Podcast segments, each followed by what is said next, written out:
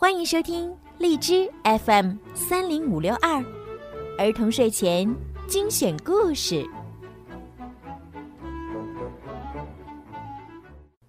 少出门，戴口罩，勤洗手，多通风。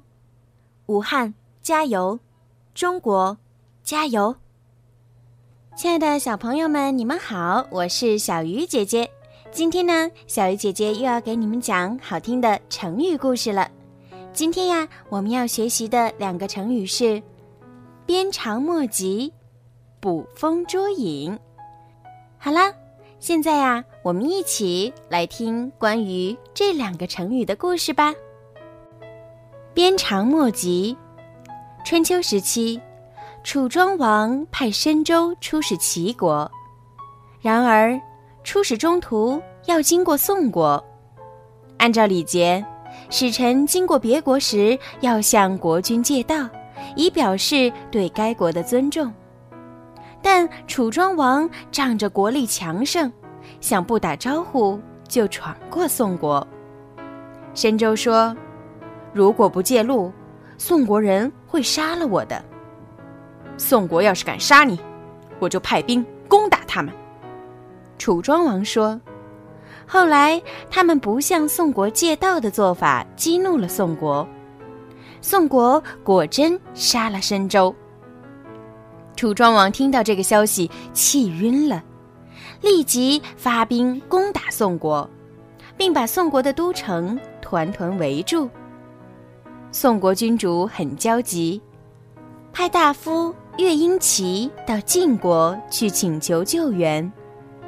晋景公想发兵救宋，大夫伯宗说：“大王，我们不能出兵。古人说，鞭子虽然长，但不能打到马肚子。现在楚国强盛，我们不能和楚相争，您还是忍一忍吧。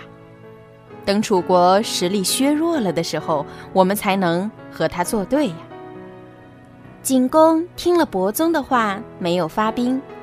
宋国人在城里极其艰苦地坚守了几个月，楚军久攻不下，最后只得与宋国讲和。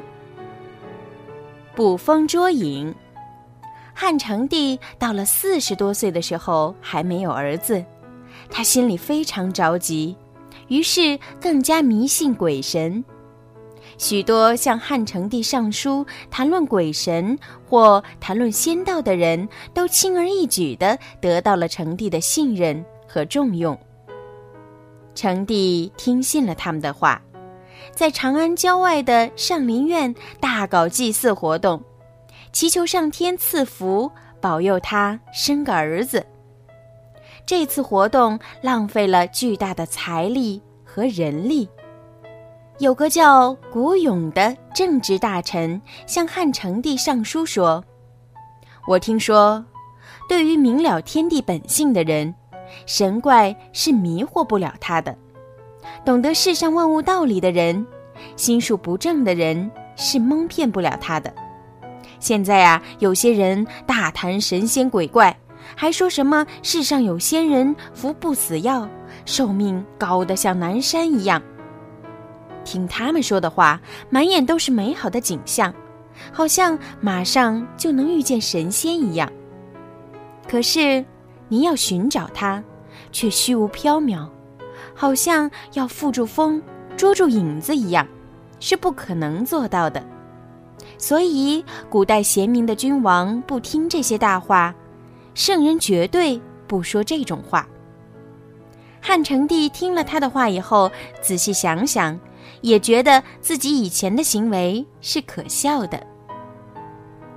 知识小链接，小朋友，风是怎么形成的？风是地球上的一种自然现象，它是由太阳辐射热引起的。太阳光照射在地球表面上，使地表温度升高，地表的空气受热膨胀变轻而往上升。热空气上升后，低温的冷空气横向流入，上升的空气因逐渐冷却变重而降落。